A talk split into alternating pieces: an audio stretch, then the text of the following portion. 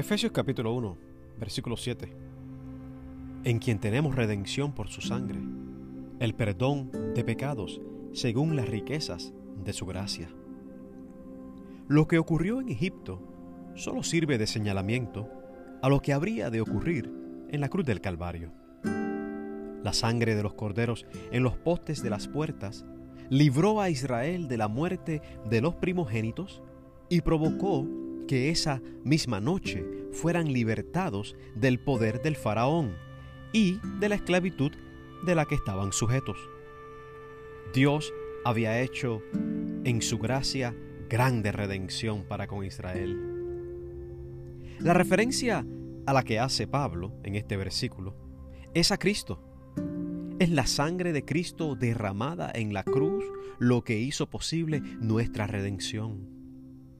Cristo nos compró con su sangre, nos lavó con su sangre y nos libertó de la esclavitud del pecado con su sangre. La libertad espiritual se obtiene solo en Cristo y a través de Cristo. En Cristo también todos nuestros pecados han sido perdonados. Todos. No hay un pecado que haya dejado de ser perdonado y cubierto por su sangre derramada en la cruz. De hecho, Dios dice que Él es el que borra nuestras iniquidades. ¿Y cómo lo hace? Con la sangre de Cristo. Esta redención y este perdón de pecados obtenidos en Cristo y dados por Dios Padre es según las riquezas de su gracia. La gracia de Dios es muy abundante, de tal manera que no se puede medir. Por eso dice, que Él ha hecho las cosas según las riquezas de su gracia.